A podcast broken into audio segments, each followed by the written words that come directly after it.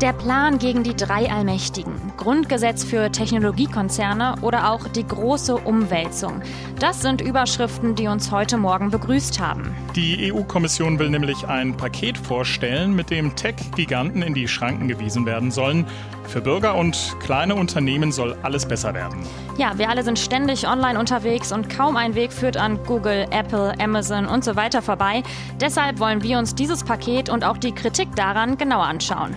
Und es gibt Nachrichten von der Impffront. Die Zulassung in Europa kommt schneller als bislang gedacht. Dazu dann später mehr. Und wir, das sind Leonie Schwarzer und Jörg Poppendiek. Hallo. News Junkies. Was du heute wissen musst. Ein Info-Radio-Podcast. Leonie, mhm. wir arbeiten heute ja zum ersten Mal zusammen. Jens ist krank. Genau. Gute Besserung an der Stelle. Und Alter ist ja am Anfang am Beginn kein leichtes Thema. Nicht unbedingt. Ja, nein. was hast du vor, was hast du vor 20 Jahren gemacht? Du merkst, ich tab, äh, tapse so uh, um dich herum. Ähm, tja, da war ich neun Jahre alt, vierte Klasse. Es ist 15.07 Uhr. Wahrscheinlich war ich gerade beim Blockflötenunterricht. Ah, Irgendwie sowas okay. in der Art.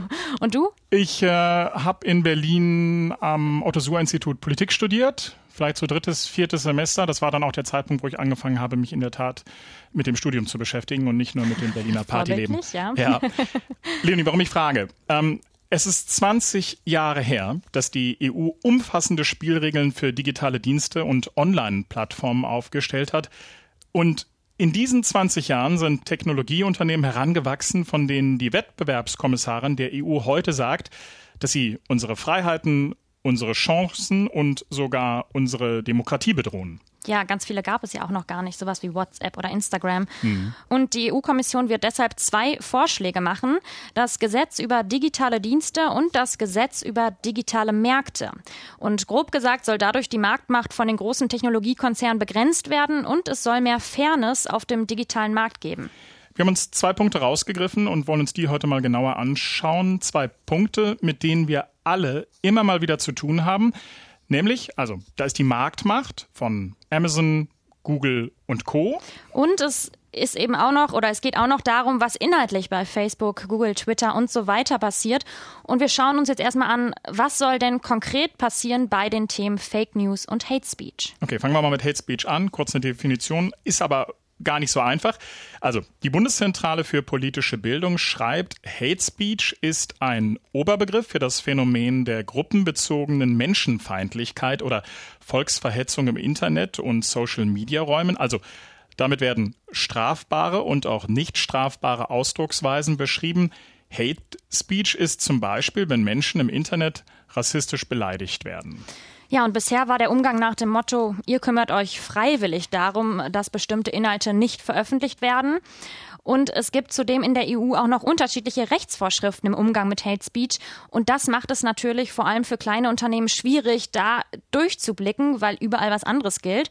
Und deshalb soll es einheitliche Regeln geben und die Plattformen sollen mehr Verantwortung übernehmen für das, was eben bei ihnen passiert.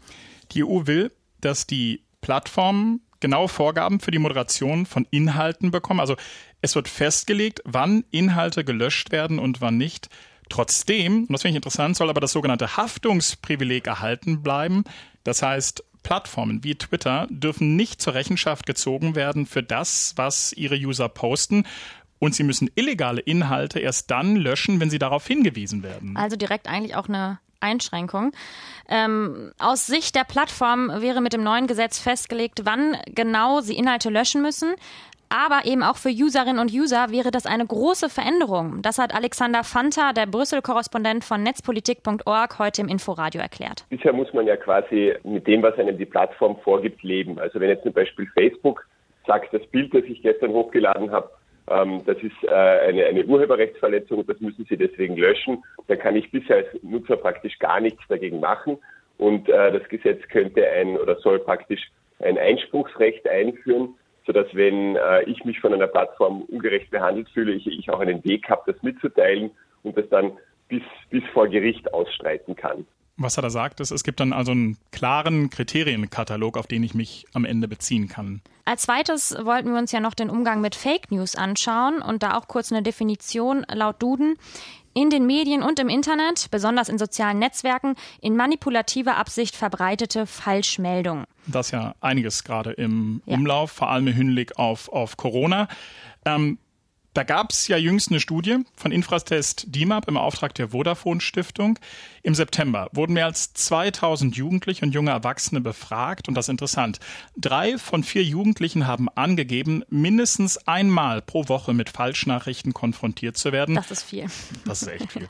Und auch im Zusammenhang mit den Wahlen in den USA haben wir im Inforadio, aber auch hier bei den News Junkies immer wieder über Fake News in den sozialen Netzwerken gesprochen.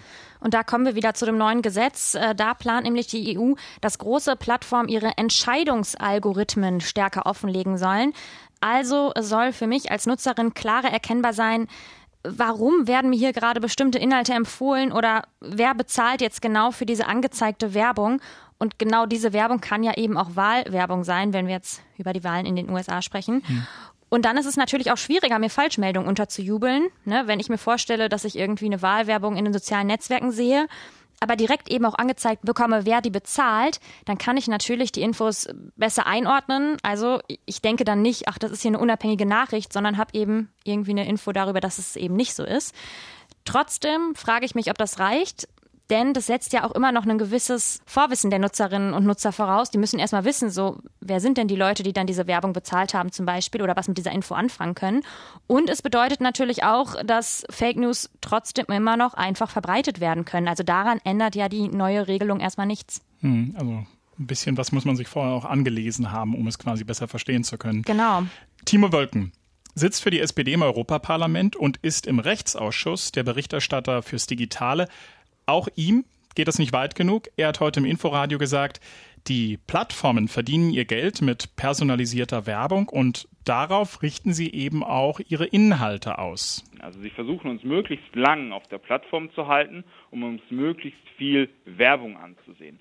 Und ich glaube, dass das ein großes Problem ist, denn damit wir länger auf den Plattformen sind, bekommen wir immer mehr reißerische Inhalte angezeigt, was dazu führt, dass gerade Desinformationen und Fake News schneller verbreitet werden. Deswegen ist der meiner Meinung nach der richtige Ansatz, gehen wir einen Schritt zurück, gucken, womit das Geld verdient wird und regulieren personalisierte Werbung. Alles andere wäre sozusagen herumdoktern und das wäre der richtige Schritt ja, erfordert da quasi noch, noch eine stärkere Regelung. Und das Problem ist natürlich, Fake News, die sind oft sehr reißerisch gestaltet. Sowas wie zum Beispiel Eilmeldung, Angela Merkel kündigt ihren Rücktritt an. So Würde da, ich draufklicken. Ne, da denkt man doch so, huch, was ist da passiert? Solche reißerischen Inhalte, die funktionieren in den sozialen Medien besonders gut, werden eben viel geklickt. Das ist so ein klassischer Mechanismus. Und dann ist es wiederum so, dass die sozialen Medien das wiederum begünstigen, dass gerade solche Inhalte auch noch mal weiter verbreitet werden, weil sie uns ja, es wurde gerade schon erwähnt, lange auf den Plattformen halten möchten. Und das ist ein blöder Kreislauf. Hm. Machen wir hier mal einen Cut, denn das Gesetz zu den digitalen Diensten ist der eine Teil des EU-Pakets. Beim anderen geht es um die digitalen Märkte. Und in dem Zusammenhang ist ja immer von der Marktmacht der Großen die Rede, ja? Ja, und vielleicht machen wir es deshalb mal am Beispiel Google etwas konkreter. Google betreibt neben der Suchmaschine auch das Betriebssystem Android. Und das ist, das hat mich bei der Recherche wirklich sehr überrascht, auf rund 80 Prozent aller mobilen Geräte weltweit installiert. Also nicht Apple. Mhm. Und über Android kontrolliert Google dann auch, welche Browser auf diesen Geräten installiert werden. Mit Chrome betreibt Google dann auch gleich noch den am meisten genutzten Browser. Und über Android kontrolliert Google auch den App Store Google Play. Das gewährt Kontrolle über das Ökosystem der Apps auf Android-Geräten, also als Alternative zu Websites. Ja, und dann darf man nicht vergessen, da ist ja auch noch die Videoplattform YouTube, kennen wir alle, die ist ja auch noch von Google. Und all das zusammen verschafft dem Unternehmen natürlich eine mega große Marktmacht. Und das soll jetzt hier an dieser Stelle kein Google-Bashing sein. Es geht bei diesem Gesetz auch um Unternehmen wie Facebook oder Amazon. Aber das heißt natürlich insgesamt, das meiste, was wir online tun, das wird heute von einer Handvoll privater Konzerne kontrolliert. Naja, und auch viele Firmen hängen wiederum von diesen Riesen ab. Das hat die EU-Wettbewerbskommissarin Vestager mal ganz schön auf den Punkt gebracht. Immer mehr Unternehmen hängen von marktbeherrschenden Plattformen ab. Immer mehr Verbraucher nutzen die Dienste dieser Plattformen. Deshalb geht es bei der Durchsetzung des Wettbewerbsrechts darum, diese Märkte offen zu halten, um unverzerrten Wettbewerb zu sichern. Ja, wir haben ja vorhin gesagt, dass es darum gehen soll, für kleine Unternehmen im Wettbewerb mit den großen einfach besser bestehen zu können. Und da ist ja die Frage, wie genau geht man da vor? Die EU-Kommission sagt da jetzt, es gibt Unternehmen, die sind Gatekeeper, also Schleusenwärter oder Torwarte, weil sie eben einzelne Märkte dominieren und deshalb brauchen sie eben auch besondere Pflichten. Diese Unternehmen werden da übrigens überhaupt nicht explizit benannt. Aber es werden Kriterien vorgeschlagen, um eben prüfen zu können, wer darunter fällt. Also zum Beispiel, wie viele Nutzer hat dieses Unternehmen? Wie groß ist es? Welche finanzielle Bedeutung hat diese Firma? Und auch, wie aktiv ist sie über mehrere Sektoren hinweg? Genau, und jetzt aber mal konkret zu dem, was die EU-Kommission vorschlagen will. Die Apples und Googles, die sollen beispielsweise künftig nicht mehr verhindern, dass man vorinstallierte Software oder Apps vom Handy löscht. Kennt man ja, wenn man sich ein neues Handy kauft, da ist immer schon einiges vorinstalliert, was man auch nicht mehr runterbekommt.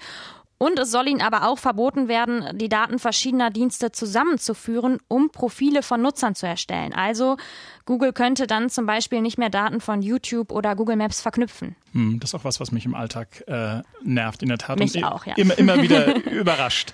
Ähm, was auch bereits bekannt ist, dass die Europapolitiker Amazon ans Leder wollen.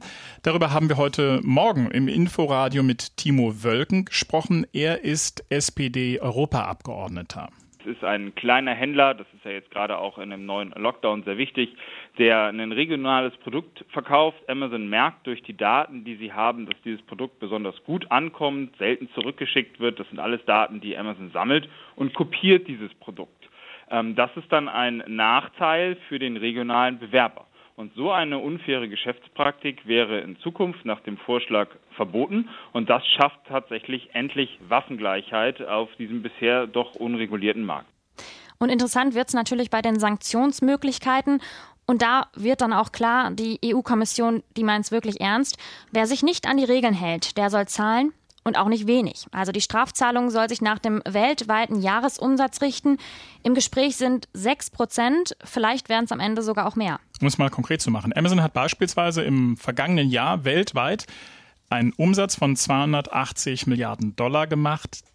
Das wird dann schon wehtun, ja? Ja, da kommen Millionen zusammen auf jeden Fall. Und vielleicht jetzt nochmal zwei Sätze zu Amazon, weil wir jetzt vor allem natürlich auf die negativen Aspekte schauen. Natürlich bieten diese großen Player kleineren Unternehmen auch Chancen, nach oben zu kommen und Waren zu verkaufen, die sie eben ohne die großen vielleicht nicht gehabt hätten. Und genau das ist auch ein Argument, das Amazon ins Feld führt.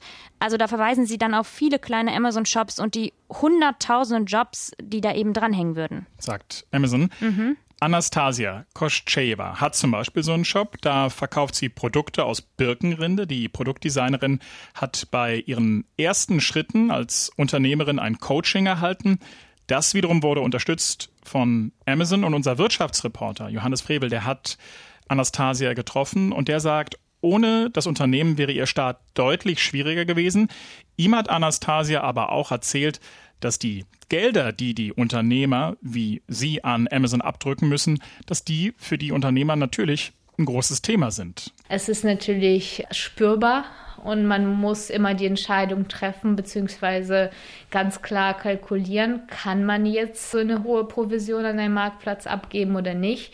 Und ich finde, dass es auch nicht allen Kunden klar ist, wenn sie über Amazon oder einen anderen Marktplatz einkaufen, was es für die Händler heißt weil wir geben ganz viel ab und wir zahlen auch eine monatliche Provision. Ja, und während wir hier das aufzeichnen, nochmal zurück zu dem Gesetz, da sind noch gar nicht alle Details der Vorschläge klar. Aber es gibt natürlich auch jetzt schon Kritik an dem Vorschlag der EU-Kommission. Da gibt es zum Beispiel Befürchtungen, die Kontrolle der neuen Regeln könnte zu lasch sein, denn es soll wohl so sein, die Mitgliedstaaten entscheiden, welches Land als Aufseher über ein bestimmtes Unternehmen fungieren soll. Auf europäischer Ebene wird dann eben nur noch koordiniert. Die Kontrolle hängt dann natürlich sehr davon ab, wie motiviert die einzelnen Länder sind. Für Facebook sind beispielsweise die irischen Datenschützer zuständig und Amazons Europazentrale hingegen, die sitzt in Luxemburg. Und da hat man wahrscheinlich wieder die Gefahr, dass es dann viele kleine einzelne Regelungen doch am Ende gibt. Ähm, und überhaupt ist es so, ein Grundgesetz für die Internetkonzerne, das klingt erstmal ja, furchtbar konkret. Das ist aber jetzt erstmal nur ein Vorschlag der Kommission. Also es gilt als unwahrscheinlich, dass die Regeln in genau dieser strengen Form tatsächlich kommen werden. Denn die Mitgliedstaaten und auch das EU-Parlament müssen den Plänen zustimmen Und genau das wird noch ja, Jahre dauern. Und man muss auch sagen, wer weiß, ich kann mir vorstellen, dann gibt es irgendwie neue soziale Netzwerke, von denen wir jetzt gerade noch gar nicht ahnen, dass es sie geben wird in ein paar Jahren. Das wird spannend äh, sein. Vielleicht sollten wir uns irgendwie äh, einen ein Knoten in den Kalender machen oder eine Markierung ähm, und quasi eine Verabredung treffen für, für in 20 Jahren. Ja. Wenn es ja. wieder in 20 Jahren kommt, hoffentlich nicht. Es wird übrigens auch befürchtet, dass dieser Prozess nicht nur jetzt einfach mal lange dauern wird, dieser politische, sondern dass jetzt eben auch noch intensivste Lobbyarbeit der Konzerne beginnt und dass die möglicherweise dann diese Vorschlag oder diesen Vorschlag der EU-Kommission noch verwässern werden. Denn auch das ist in dieser Debatte wichtig zu wissen. Es gibt kaum eine Branche, die so viel Geld ausgibt für Lobbying in Europa wie die Technologiebranche. Die Lage ist so ernst, wie sie noch nie war in dieser Pandemie. Die Fallzahlen sind insgesamt so hoch wie nie und sie steigen weiter an. Das ist der Chef des Robert Koch Instituts Lothar Wieler heute auf einer Pressekonferenz.